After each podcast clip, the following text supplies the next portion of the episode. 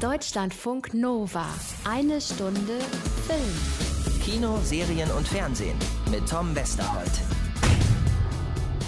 Die haben geschrieben, du wärst ein zukünftiger Weltklassemann gewesen.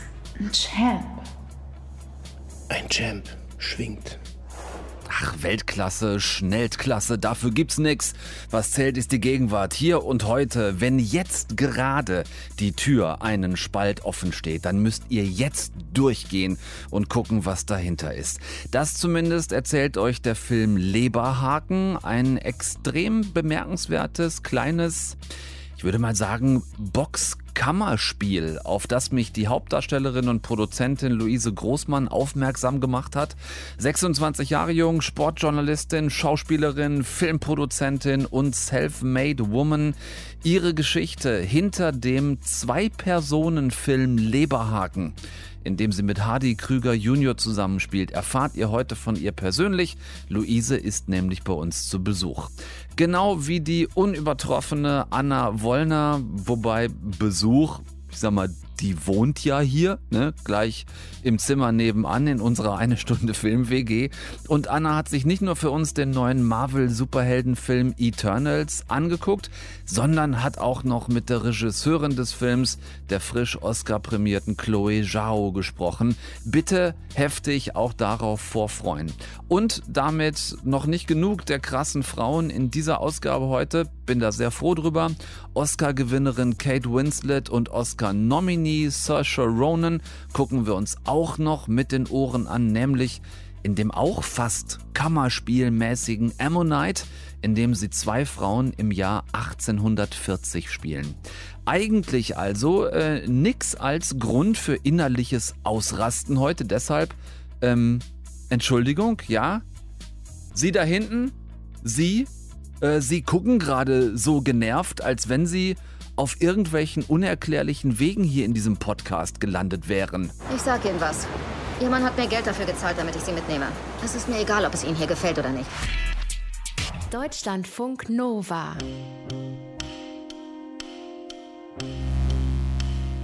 Wer hier unten Antworten finden will, der muss sich erstmal die richtigen Fragen stellen. Ich bin eine Frau. Das kannst du nicht leiden.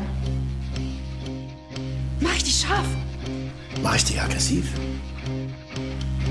Ja, das ist nicht die allerbeste Stimmung zwischen Steph und Rick. Das kann durchaus daran liegen, dass Rick Steph nicht hereingebeten hat. Sie steht einfach eines späten Abends bei ihm im Boxkeller und redet davon, Boxen lernen zu wollen. Von ihm und zwar nur von ihm, von keinem anderen. Dabei kennen sich die beiden gar kein bisschen. Rick, selbst ehemaliger Boxer, will eigentlich nur noch sauber machen, dabei sich im Trainingsraum und endlich Feierabend. Aber Steph eigentlich? Stefanie weigert sich zu gehen und fängt an zu reden. Ich könnte doch so glücklich sein. Intaktes Elternhaus. Genug Geld. Freiheiten überall im Maße. Zusammenreißen soll ich mich. Sie erzählt Rick von sich, ohne dass er danach gefragt hätte. Der versuchte mehrfach, sie so freundlich wie er noch kann rauszu schmeißen, aber irgendwie trifft sie auch einen Nerv bei ihm. Sie weiß offenbar einiges übers Boxen, hat sich viel angelesen, versucht große Helden des Sports zu imitieren, wie zum Beispiel Muhammad Ali und weiß auch erstaunlich viel über Rick, über dessen fast Profikarriere und warum es nicht dazu kam.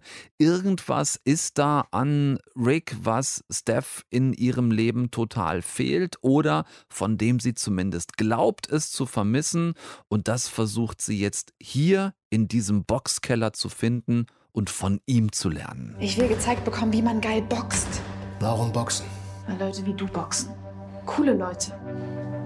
Besondere Leute. Was ist an mir so besonders? Das ist die zentrale Frage des Films. Wer bin ich? Wo komme ich her? Wo will ich hin? Und wie viel hat das eigene Glück und das Finden des eigenen Glücks eigentlich auch mit eigenem Antrieb und der eigenen Verantwortung zu tun.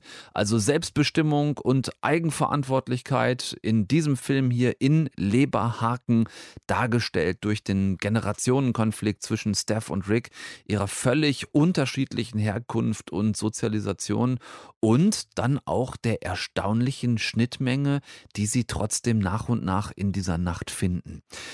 Ganz toll, ganz nah gefilmt, mussten sie letzten Endes auch wegen der Location selbst, einem kleinen Boxkeller in Berlin-Wedding, in dem der gesamte Film spielt, in dem es auch nur diese beiden Darsteller gibt, also Luise Großmann als Steph und Hardy Krüger Jr. als Boxtrainer Rick. Zwei Kameras dabei, inszeniert das Ganze vom auch noch recht unbekannten Regisseur Thorsten Rüther. Der hat auch das Drehbuch geschrieben und zwar, weil es dann wohl doch sehr kurzfristig die Chance gab, diesen Film zu machen hat er das in nur wenigen Tagen geschrieben. Und das ist quasi vielleicht meine einzige Kritik am Film. Das Drehbuch hätte mehr Drafts haben dürfen. Es wirkt ein bisschen wie schnell geschrieben und dann schnell verfilmt. Ich fand es beim Gucken viel Schriftsprache, wo ich dann hinterher immer sage, so redet kein Mensch, äh, so schreibt man vielleicht Romane, aber keine Filmdialoge. Da hätte ein bisschen mehr Zeit gut getan, ein bisschen mehr redigieren, ein bisschen mehr drüber gehen können, vielleicht auch ein paar Augen mehr noch drauf schauen zu lassen. Ähm, ich weiß nicht genau, wie die Zeit da war, habe nur von Thorsten Rüther, wie gesagt, gelesen, dass er dieses Drehbuch in sehr kurzer Zeit dann fertig geschrieben hat, als es die Chance gab, äh, den Film zu machen, mitten in der äh, Pandemie, mitten im Lockdown. Mich hat dieser Film über Instagram letzten Endes gefunden. Die äh, Mitproduzentin Luise hat mich angeschrieben und mir vor allem auch die spannenden Geschichten, Mehrzahl, hinter dem Film erzählt, der ohne Filmförderung, ohne fettes Budget trotzdem zum Opener des Filmfests in Oldenburg dieses Jahr wurde, dort zum Publikumsliebling und jetzt in Sachen Erlös, also auch im Nachhinein, noch einem Flutopfer in Ahrweiler hilft. So, spannend genug für euch? Ich denke ja, also hören wir die ganze Geschichte zu Leberhaken gleich von Luise selbst. Deutschlandfunk Nova. Leberhaken heißt dieser Film, über den wir gerade eben in eine Stunde Film gesprochen haben. Und ich hatte euch ein bisschen Hintergrund dazu versprochen. Zum einen mit der Hauptdarstellerin, die da ist, Luise Großmann. Grüße dich. Hi, freut mich, danke. ja, schön, dass du gekommen bist. Und habe eben auch schon gesagt, es gibt bei eurem Film sogar noch eine Geschichte hinter der Geschichte. Wir machen es aber trotzdem schön der Reihe nach. Yep. Ähm, Leberhaken, ich glaube, da darf man wirklich ohne große Zweifel Kammerspiel zu sagen, ein gefilmtes Kammerspiel, zwei Darsteller, du zusammen mit Hardy Krüger Jr. in diesem Boxkeller. Es gibt eine Szene, die sozusagen noch davor spielt, so im Eingang mhm. zum Boxkeller. Ansonsten seid ihr komplett da drin. Das ist entstanden, das Projekt von Filmschaffenden, die sich in der Pandemie, im Lockdown gedacht haben, irgendwas müssen wir tun, irgendwas wollen wir auch tun. Man kann jetzt gerade nicht mit irrsinnig großen Teams an irrsinnig großen Sets drehen. Erzähl doch bitte mal, wie du an dieses Projekt gekommen bist. Also ursprünglich war Leberhaken witzigerweise als äh, Showy-Szene für Hardy und mich gedacht, äh, tatsächlich. Und ähm, der Regisseur und Autor Thorsten Rüther hat uns dann am Anfang so anderthalb Seiten gegeben, von wegen, mhm. guckt euch das mal an, wie findet ihr das so? Und dann haben wir uns das angeguckt und ähm, waren beide ziemlich begeistert so von dieser Idee von unseren Figuren, die wir da äh, spielen sollten. Und dann haben wir so gesagt, hey, komm, wie wäre es denn, wenn wir daraus einen Film machen würden? Und ähm, dann, klar, für einen Film braucht man ein Drehbuch.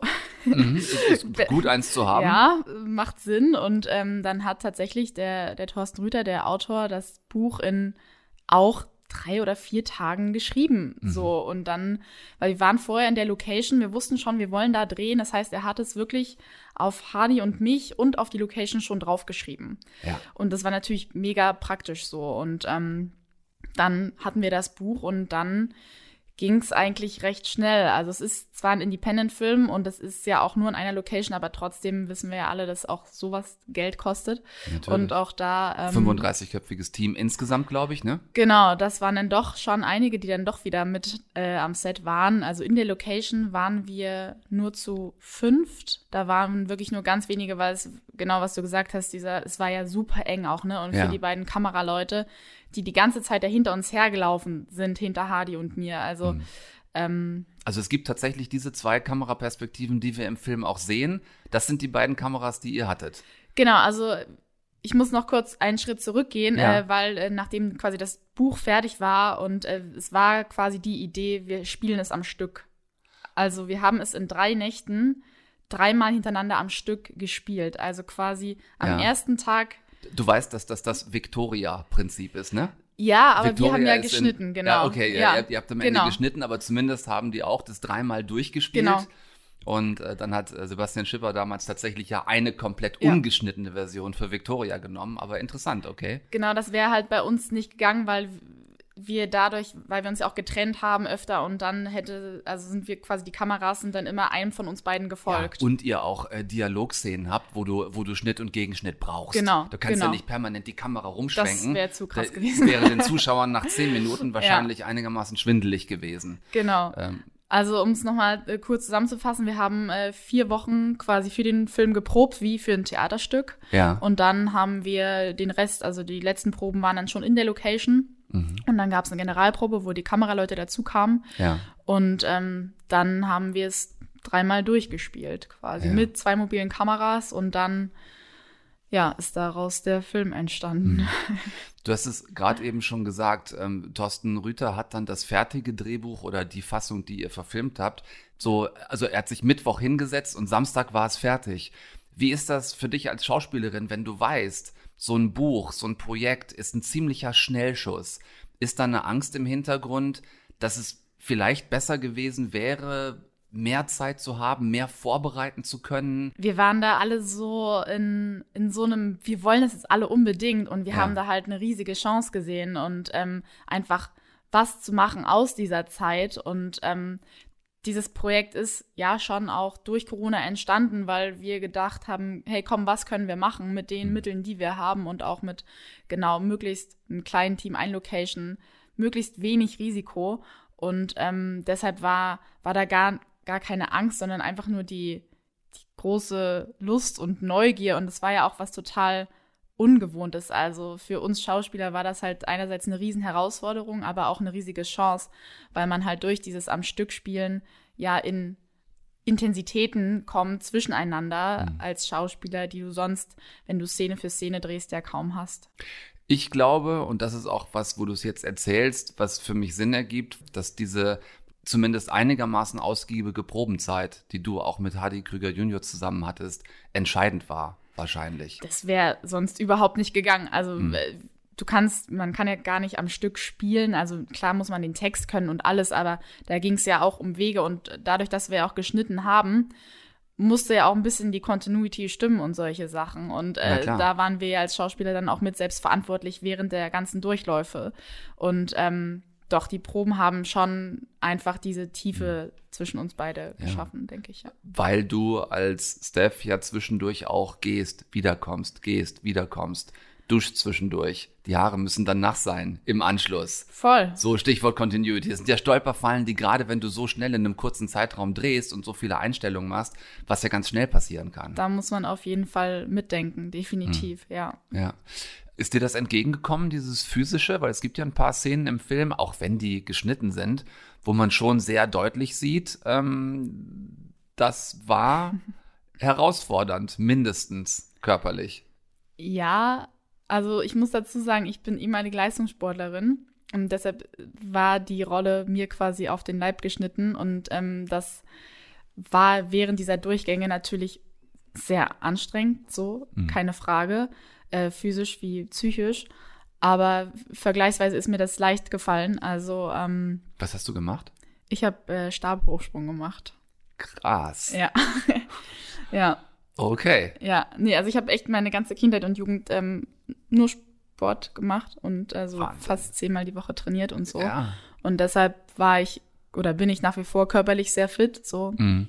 Und ähm, musste mich jetzt also, abgesehen jetzt von den Box-Szenen ähm, und der Technik, die ich mir natürlich schon ein bisschen drauf geschafft habe, aber auch gar nicht zu sehr, weil sie, es sollte auch nicht perfekt sein, weil sie konnte es ja auch nicht perfekt. Sie wollte es ja lernen und Klar. deshalb Ja, waren ja. wir eigentlich perfekt auf demselben Know-how-Level und körperlichen Mhm. Level. Ja, ja, ich mochte, ähm, ich mochte, setz dich hin, steh auf. Steh auf, setz dich hin, hin, genau. steh auf. Das ist eine tolle Szene, ähm, die auch, die auf so vielen Ebenen funktioniert. So, Ja. also ähm, wirklich, hat mir extrem gut gefallen.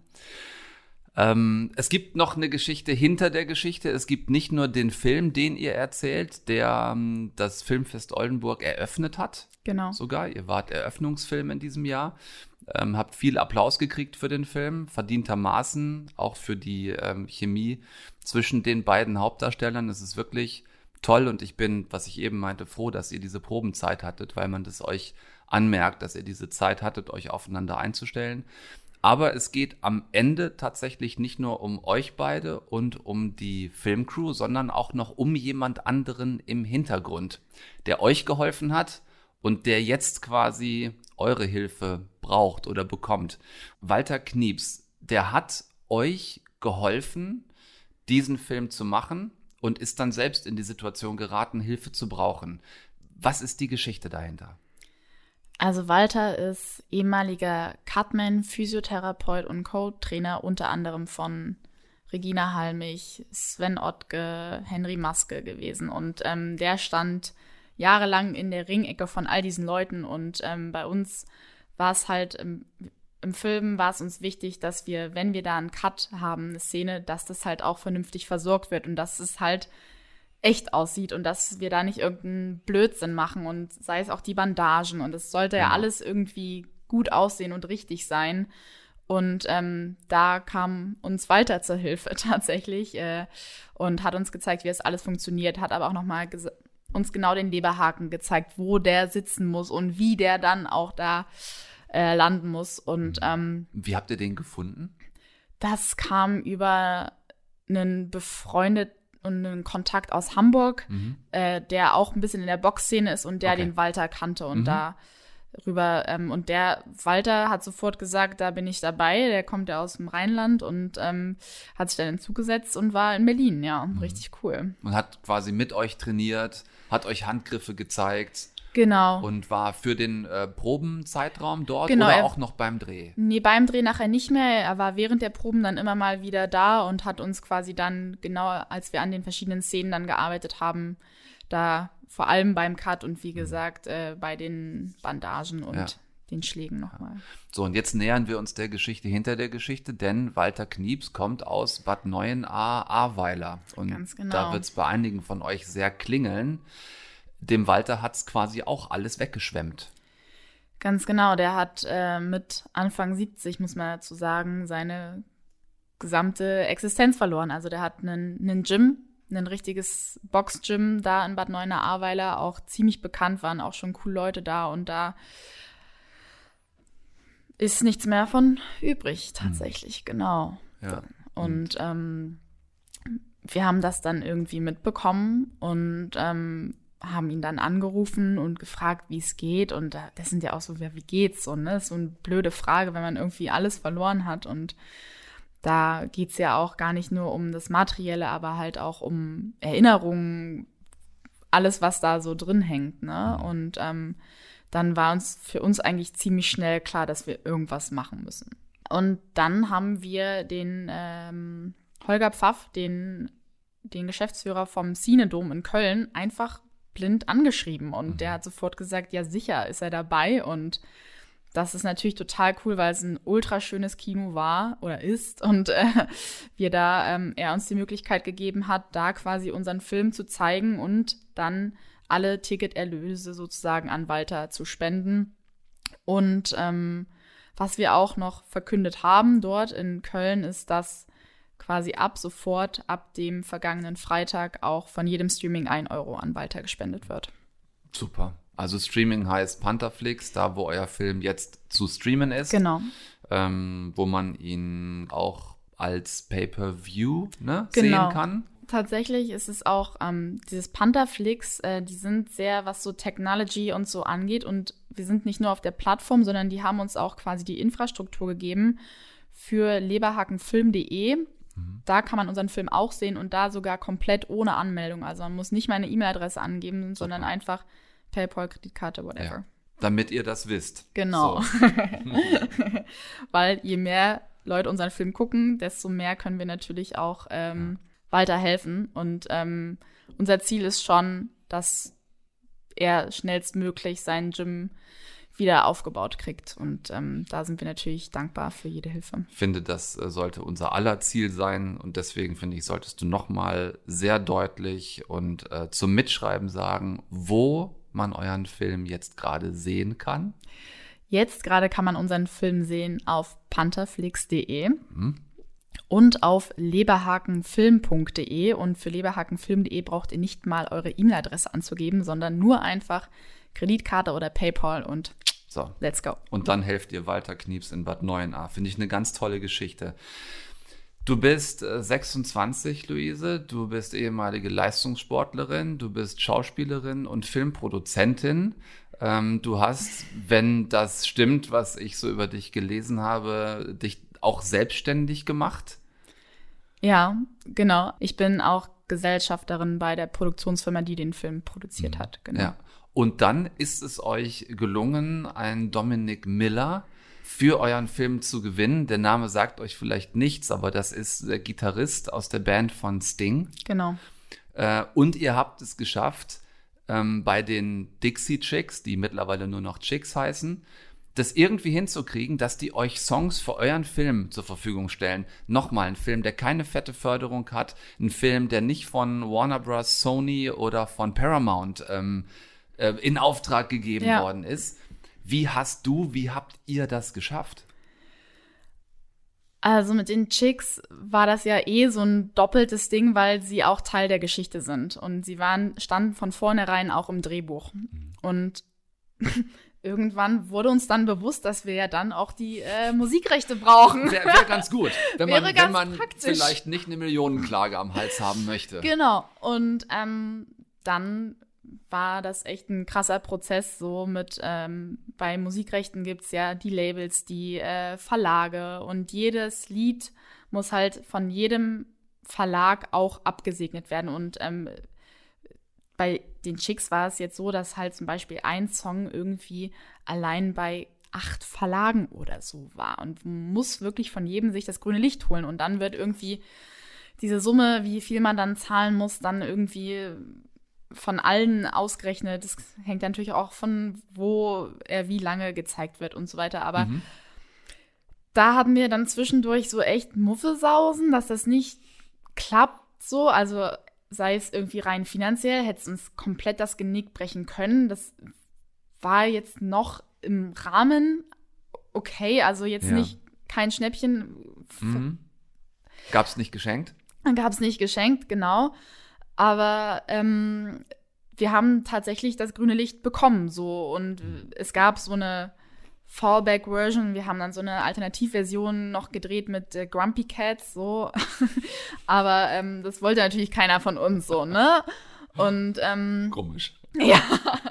Und waren dann echt richtig, richtig happy, ähm, dass wir da die Rechte bekommen haben. Und ähm, das ist einfach, ja, ganz toll für den Film, weil diese Musik, ähm, also weil die Lieder, Lieder, ja auch fast in kompletter Länge gespielt werden teilweise. Ja, es gibt diese, diese ganz tolle äh, Tanzszene, die du ja. hast zwischen ja. den zwischen Boxsäcken, den Boxsäcken. Ja. ja, das ist äh, hören wir oft, dass es so mit die Lieblingsszene von vielen Leuten ist. Ähm, und äh, nee, das ist natürlich äh, ganz toll gewesen, dass wir da die Rechte bekommen haben. Richtig cool. Mhm. Wie kam es zu der Zusammenarbeit mit äh, Dominic Miller? Das war auch wieder so ein äh, typischer Thorsten einfach angeschrieben. Der ist seit ähm, Jahren Fan von, von Dominic Miller und ähm, dann hat er einfach ihn angeschrieben an auf der offiziellen Website und dann hat er irgendwie drei Tage später hat dann das Management angerufen und wir hatten da noch den, den Rohschnitt hingeschickt, weil das war noch zu der Zeit und Dominik hat gesagt, ähm, er will's machen. Und wir waren so geflasht und, äh, und hat euch dann einen Endcredit-Song geschrieben. Er hat uns dann den Endcredit-Song geschrieben und wir haben auch gesagt, mach bitte, was du willst. Wir wollten ihm gar keine Vorgabe machen. Wir mhm. wollten, dass er den Film schaut und dann das Stück Musik schreibt, was er dazu fühlt. Und ähm, ich finde es wunderschön geworden, was irgendwie alles auffängt nochmal am Ende. Mhm. Ja. Letzten Endes ist der ganze Film, euer ganzes Projekt, was ihr da umgesetzt habt, doch eine riesige Reklametafel für die Dinge müssen getan und nicht geredet werden. Einfach mal machen. Just do it aus dem Sportbereich, egal. Ist das so ein bisschen die Erkenntnis für dich als junge Filmemacherin, dass es manchmal wirklich nur geht, wenn man einfach macht, wenn man sich einfach traut, wenn man den Schritt nach vorne geht, wenn man so, um jetzt mal total metaphorisch, ekelhaft metaphorisch zu werden, wenn man so wie Steph durch den offenen Türspalt einfach durchgeht und sagt, ich habe keine Ahnung, ob ich hier sein darf, aber Zitat aus dem Film, bis jetzt bin ich ja noch nicht rausgeflogen. Sehr schöner Vergleich und ähm, ja, ich glaube, dass es ein Stück weit so für uns so funktioniert hat bis hierhin und ähm, dass auch dieses einfach machen, dass man dadurch die ganzen, was könnte sein, wenn, was äh, scheiße, was sind die Risiken, die ja ganz oft bei ganz vielen Leuten immer im Vordergrund stehen, die, wo wir natürlich uns auch darüber Gedanken gemacht haben, aber die wir einfach versucht haben auszublenden und durch dieses einfach machen, man mit vielleicht so einer kindlichen Neugier, vielleicht sogar auch ein bisschen Naivität einfach sein Ding macht, ohne jetzt genau, was du ja vorhin gesagt hast, diese krassen Filmemacher, die das seit irgendwie 20 Jahren mit 200 Leuten in der Produktionsfirma machen, ähm, da einfach gar nicht hinzugucken, sondern einfach, hey, wir machen das jetzt und wir machen das auf unseren Weg und wir schreiben dann einfach mal Leute an mhm. und äh, hey, Dominik Müller hat geantwortet, so, ja. das, ey, wir haben so viel coole Überraschungen bekommen. Natürlich haben wir auch total oft auf die Fresse gekriegt. So, also es ist ja nicht nur so, dass alle Leute von vornherein gesagt haben, oh, das ist das so toll und ihr macht das ja so geil und mhm. bitte, oh, geiles Projekt, sondern natürlich gibt es auch ganz viele Bedenkenträger von außen, die immer sagen, Mensch, meint ihr und ach, das könnt ihr doch nicht machen. Und ähm, das anders ist ja auch nicht, ist ja für viele Menschen auch immer eher mal so, hm, ich weiß nicht. Mhm die kennen wir nicht, äh, den Regisseur kennt man nicht. Es ist ja schon ein ja, Projekt, was ein bisschen wie Steph ist, also einfach durch ja. die Wand. Und wir haben es einfach gemacht und. Und es ist sicherlich in dem Fall dann nicht hilfreich, sich von vornherein zu denken, klappt bestimmt sowieso nicht. Nee, geht gar nicht so. Mhm. Also gerade dadurch ist, dass man wenn man so einen Film macht, wie gesagt, man reicht ihn dann bei Festivals ein. Natürlich kriegt man auch mal ein Nein, so. Das ist ja ganz logisch. Und mhm. da darf man sich dann aber halt nicht aus der Bahn werfen lassen. Und auch nicht von Leuten, die dann irgendwie den Film scheiße finden. Das, das gibt's immer. Und das, man macht keinen Film, der 100% der Menschen gefällt. Und ja. ähm, da sich dann aber von frei zu machen und einfach weiterzumachen, weil man eben an die Sache so glaubt, weil es ein besonderes Projekt ist in der Entstehungsweise hm. mit besonderen Mom Momenten und mit besonderen Menschen auch vor allem, gab es für uns gar keine Alternative, als das einfach durchzuziehen. Also, ähm, und damit das letzte wirklich blöde Wortspiel für heute, quasi der Filmbranche einen Leberhaken verpasst. Bam. So, bam. ähm, Gibt es schon irgendwas Neues in der Pipeline? Hast du ein nächstes Projekt, mit dem es bei dir weitergeht nach diesem Film? Ähm, es kommen jetzt ein paar TV-Sachen raus. Äh, Soko Leipzig habe ich gedreht, kommt im Dezember mhm. raus mhm. und ähm, da sind schon noch ganz viele Ideen in unseren Köpfen und ähm, das ist natürlich auch genau, es, dass das Projekt so jetzt diesen Erfolg genommen hat, wo der ja auch gar nicht kalkulierbar oder planbar genau. war. Ihr wusstet ja nicht, was am Ende passiert. Wir wussten es gar nicht. Es war mhm. ein Experiment und das schafft natürlich aber trotzdem Mut, jetzt das nächste meinetwegen mhm. anzugehen und ob das jetzt noch dieses Jahr oder nächstes Jahr, also es braucht auch alles Zeit und Entwicklung, ja. aber das hat natürlich äh, Bock auf mehr gemacht. So. Ich drücke dir dafür alle Daumen, hoffen, dass wir uns beim nächsten Projekt wiedersehen. Gerne. Wieder über so einen spannenden Film reden können. Luise Großmann zu Gast in eine Stunde Film. Danke dir sehr herzlich für den Besuch. Vielen Dank, dass ich Und da sein durfte. Für alles, was da kommt, alles Gute. Dankeschön. Deutschlandfunk Nova. Eine Stunde Film. Meine liebe, liebe, liebe, liebe, liebe Anna, Mein lieber, lieber, lieber, lieber Thanos. mussten es wirklich gleich zehn sein? Ist so eine der elementarsten Fragen, die ich zu diesem neuen Projekt habe. Wirklich gleich zehn auf einen Haufen, sodass man ständig auf die Leinwand guckt und denkt, warte mal, wer war jetzt das nochmal und was konnte er oder sie nochmal? Ich sag nur im Dutzend billiger. Ja, vielleicht ist das aber auch. Vielleicht hat Marvel einfach einen Großeinkauf gemacht und gesagt, warum sollen wir nochmal wie bei den Avengers mit vier oder fünf Main Characters anfangen? Lass uns einfach Eternals an die Leinwand tackern und das sind dann gleich zehn. Es war, glaube ich, im, im, im Sinne des Erfinders von Jack Kirby, dass hier zehn Eternals präsentiert werden in diesem Film.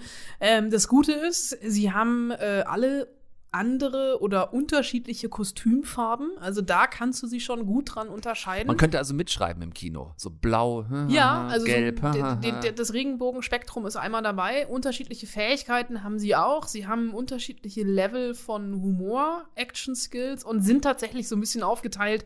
Du hast auf der einen Seite die, die gerne denken und auf der anderen Seite die, die gerne hauen. die, die gerne hauen. Das hast du jetzt gesagt. Ich hatte handeln gesagt. Ja, okay. Ähm, inszeniert wurden diese zehn Eternals, die wir jetzt ab äh, morgen schon, ab Mittwoch im Kino sehen können, von niemand Geringerem als Chloe Zhao, der Oscar-Regisseurin von Nomadland, mit der du gesprochen hast. Dazu dann später noch mehr. Lass uns kurz vorne bei der Geschichte anfangen. Viele haben sich gewundert. Eternals, irgendwie sind die schon seit 7000 Jahren da. Wir haben sie aber über die gesamte Avengers und auch äh, Thanos, Thanos Zeitspanne nicht gesehen. Warum nicht? Warum habt ihr nicht gegen Thanos geholfen? Oder bei anderen Kriegen, bei all den furchtbaren Ereignissen unserer Geschichte? Wir wurden angewiesen, nicht in menschliche Konflikte einzugreifen, es sei denn, Deviants sind beteiligt. Von wem?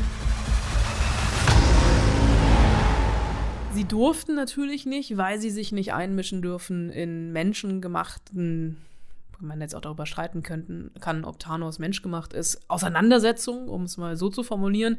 Denn diese Eternals sind ähm, unsterbliche Alien, aber gute Alien, die äh, von einem Gott erschaffen worden sind. Also sie sind gottgleiche Wesen und sie sind einzig und allein eigentlich dafür da, um die Menschheit zu beschützen. Allerdings halt eben nicht vor Thanos, sondern vor allem vor den Deviants.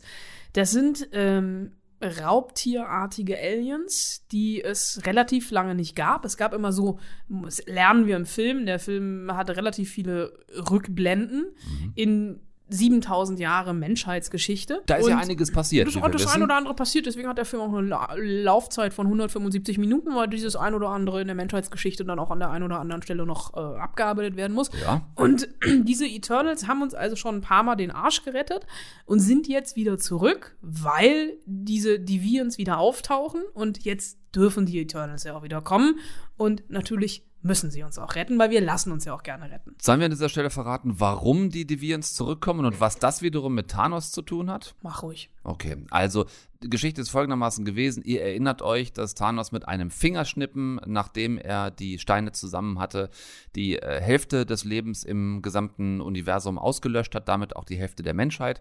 Die Avengers es aber ja geschafft haben, diese Hälfte wieder mit einem Gegenschnippen zurückzubringen und die Energie, die freigesetzt worden ist beim Zurückbringen der halben Menschheit, diese Masse an, an Energie, die hat dafür gesorgt, dass die Deviants jetzt wieder frei sind und damit lösen die Eternals, könnten wir jetzt auch sagen, die Avengers so ein bisschen ab im äh, Menschenhelfen. Das machen sie. Allerdings ist das äh, ja auch zu Beginn des Films tatsächlich so, dass die erstmal natürlich über den ganzen Erdball verstreut sind. Die haben sich jetzt auch relativ lange nicht gesehen, weil relativ lange war Ruhe.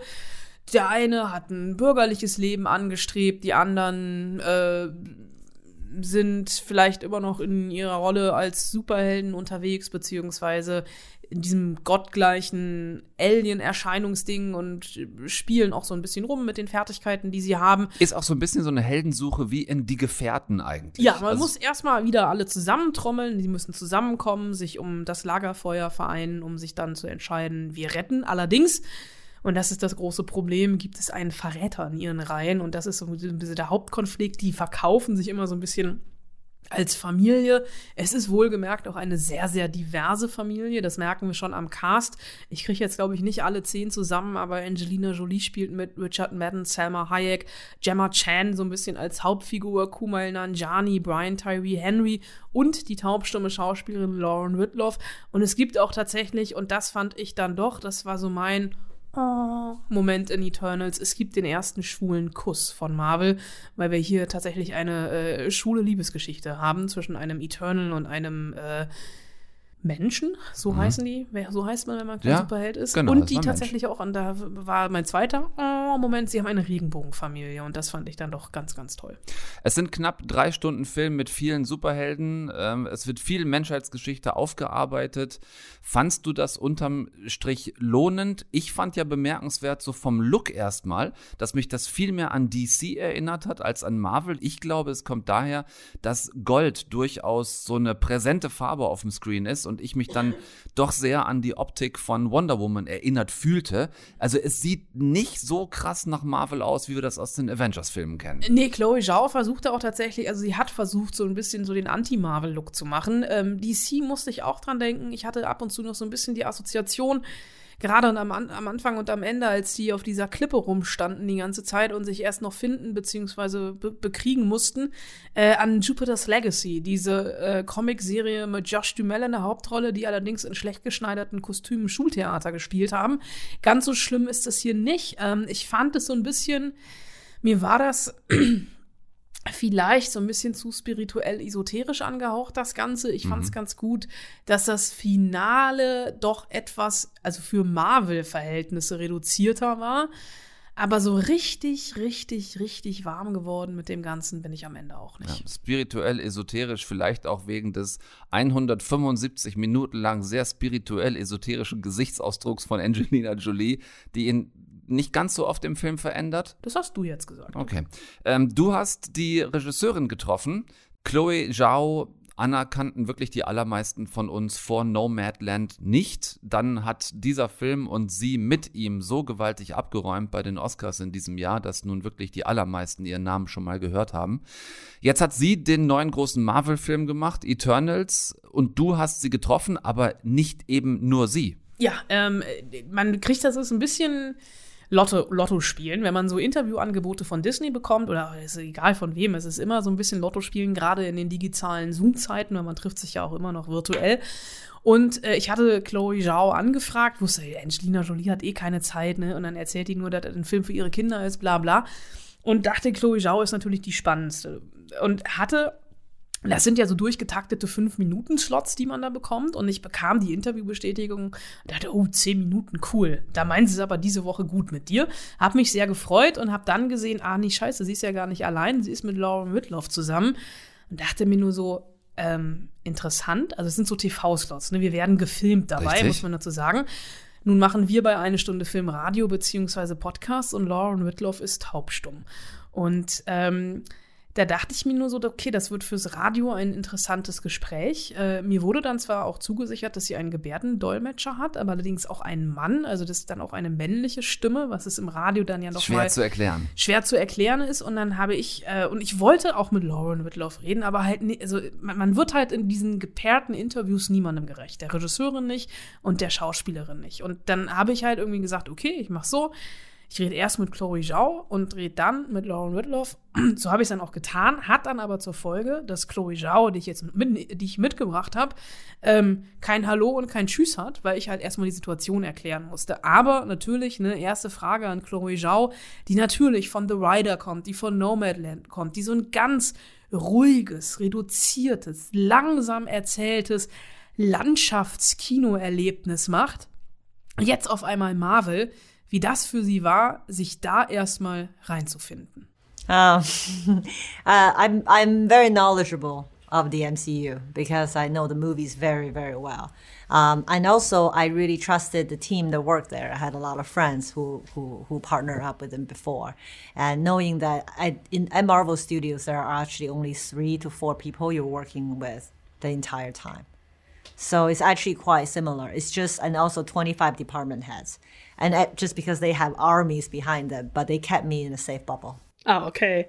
Uh, but for those who are not familiar with the Eternals, um, how would you best explain how they fit into the MCU? Well, when Jack Kirby first created the Eternals, he created a group of heroes that existed on the peripheral of what was the popular narrative and the popular character at that time. And the reason he did that is that so you can take a step back and not necessarily have the burdens of the main narrative and examine the world with a fresh new perspective. And that's exactly how we're approaching the Eternals, the, the movie. The Eternals is, I think, something completely different we haven't seen in the MCU so far. Uh, what would you say was your visual vision uh, for, for the movie? Uh, I look at Tree of Life a lot. I know it's not an obvious example because in Tree of Life, Terry visually show you the most epic cosmic event, like the creation of our universe, and and explore huge, huge ideas and, and themes about humanity through the intimacy of one family and the loss of a child. And so that level of uh, uh, grand and, and epicness and in intimacy is what Eternals as a story has as well. And visually, I try to allow those two things guide me and, and stretch as far as I can and ho- hoping they can seamlessly stay together. Uh, you mentioned uh, Terrence Malick um, regarding the special effects and the landscapes. Who would you say, except from him, uh, were your biggest influences filmmaking wise, and how comfortable have you been with all the CGI? I fell in love fall in love with the CGI. I, I, I feel bad for my actors because a lot of times I, I, I, neglect them. They, they, they always figure it out themselves because uh, I'm always trying to think about the CGI. And, uh, and I would say, because I grew up with anime, it's a huge passion of mine, this type of storytelling. Prometheus is a film that we actually look at quite a bit. You know, the world building Alien, Prometheus, and um, Blade Runner, 2049. Um, these are my now I, the Revenant, and I know it doesn't have CGI, but we use quite a bit uh, as a reference for action sequences, and it's just filmmakers who are incredible at world building. Um, those are the people I look at. And what was your vision story wise? Story wise, well, it's a very complicated story, but it's actually a very simple story as well. It's about 10 people in a family, and there's a past and the present and we we we we meet them in the present but in the past we see how they become who they are today and how they become who they are today actually just coincide with some of the most important historic events that actually change the direction of human civilization because they affect our eternals. There's, um, correct me please if I'm wrong, the first gay kiss in a MCU movie.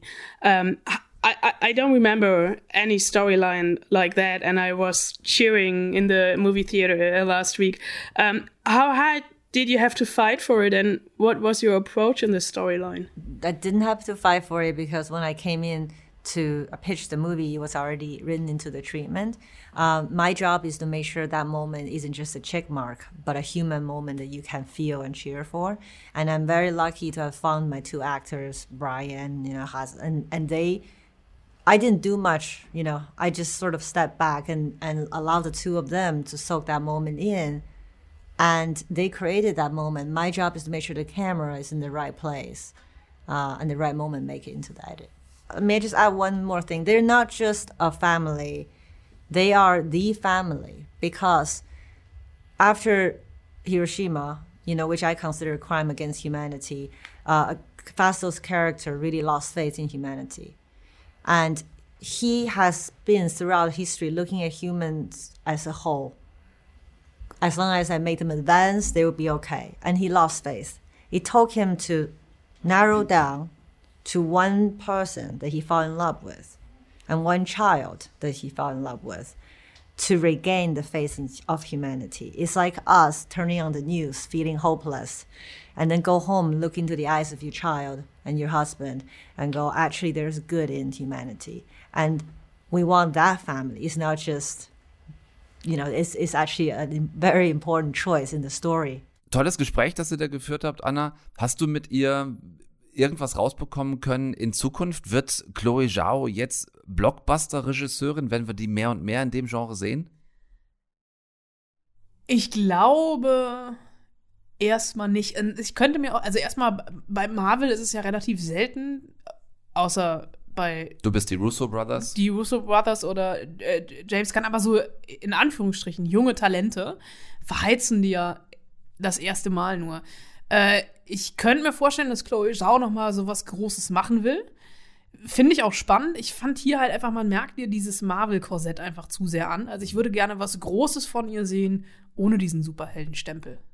Es war das Fossil einer Meeresechse. 1,80 Meter lang. Ich brauchte Tage, um es auszugraben, es freizulegen. Ich war damals erst elf Jahre alt. Jetzt wird es im British Museum ausgestellt. Ein ganz besonderes Exponat.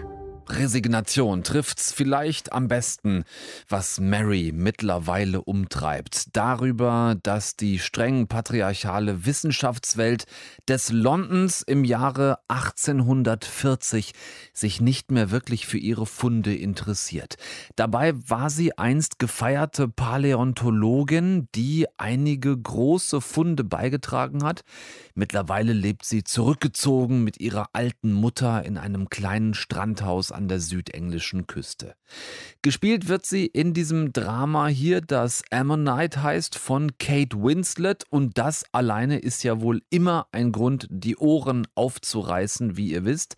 Mary bekommt eines Tages Besuch in ihrem kleinen Häuschen, ein Mann, der sich ebenfalls als junger Wissenschaftler aus London vorstellt, was für Mary Grund genug ist, ihn von vornherein schon kein bisschen leiden zu können. Er sagt, er wolle von ihr lernen, lernen, geht ein paar Mal mit ihr an den Strand, um da nach Versteinerungen zu suchen, muss dann aber bald schon wieder geschäftlich weiter und lässt und das ist der Kickoff zur eigentlichen Story des Films, lässt aber seine sehr junge Frau bei Mary, von der wir als Zuschauer bisher nur am Rande mitbekommen haben, dass es ihr offenbar psychisch sehr schlecht geht. Meine Frau, es ging ihr in letzter Zeit nicht gut. Sie leidet an einer schweren Melancholie. Ich möchte Sie bitten, dass Sie sie begleiten darf, um von Ihnen zu lernen. Ich brauche aber keinen Lehrling. Für diesen Aufwand würde ich Sie angemessen entschädigen. Der schnöde Mammon, sagte man vielleicht im Jahr 1840, also das in Aussicht gestellte Geld für den Babysitterdienst überzeugt dann doch. Mary und ihre wirklich sehr alte Mutter leben dort von der Hand in den Mund. Also bleibt die junge Charlotte und die wird, wie eben schon angekündigt, von Saoirse Ronan gespielt.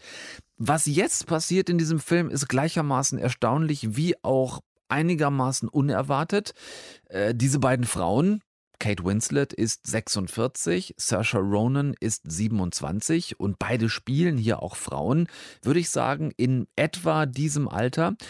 Diese beiden Frauen verstehen sich nach anfänglichen Schwierigkeiten nicht nur nach und nach, sondern sie werden ein Liebespaar. Im Jahr 1840 wo das nun wirklich alles andere als irgendwie einfach gewesen wäre.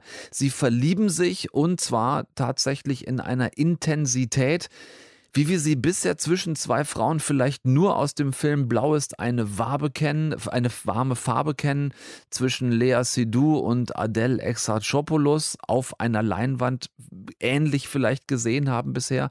Sehr gewagt gedreht, sehr mutig von beiden Frauen, das vor allem halt auch in diesem 1840-Kontext umzusetzen und eben nicht voyeuristisch reißerisch, obwohl sorry für das obwohl an dieser Stelle, obwohl ein Mann Regie geführt hat.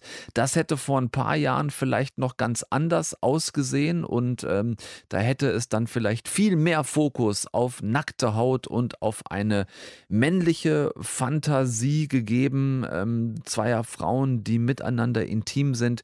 Hier ist das wirklich erfrischend anders, eben mit viel mehr Fokus auf Sinnlichkeit, auf dem Gefühl der emotionalen Wagnis und und auch der Schieflage, auf der diese explosive Körperlichkeit beruht, wirklich ganz toll gemacht, sowohl toll gefilmt als auch von diesen beiden Ausnahmeschauspielerinnen Kate Winslet und Saoirse Ronan so toll gespielt. Ich habe nochmal gedacht, äh, wenn ihr euch den Film anguckt, schaut, ob es euch genauso geht. Ich habe nochmal gedacht, Saoirse Ronan sieht mehr und mehr aus und spielt und wirkt mehr und mehr wie eine junge Kate Winslet, während sich Kate Winslet immer mehr in eine Richtung äh, junge Meryl Streep verwandelt. Also ganz toll, diesen beiden Frauen auch in ihrer schauspielerischen Entwicklung zuzuschauen. Äh, Gerade Kate Winslet, die Stichwort Meryl Streep mittlerweile so viel über die Augen spielt, die in ganz vielen Szenen gar nicht viele Worte braucht, sondern über Blicke so viel ausdrücken kann. Äh, wirklich, wirklich außergewöhnlich. Zweimal quasi Kammerspiel, also heute mit Leberhaken vorhin und jetzt mit Ammonite, also auch wieder sehr reduziert auf die beiden Hauptdarstellerinnen hier in dem Fall. Dazwischen wären noch Marvels Eternals eine Alternative. Sucht euch bitte sehr gerne was aus. Ich für meinen Teil sag für heute Tschüss. Das war's. Äh, Tom Westerholt ist raus. Bleibt bitte gesund, macht keinen Quatsch, guckt nichts, was wir nicht auch gucken würden. Nächsten Dienstag geht's an genau der Stelle hier weiter. Tschüss zusammen. Deutschlandfunk Nova. Eine Stunde Film. Jeden Dienstag um 20 Uhr. Mehr auf deutschlandfunknova.de.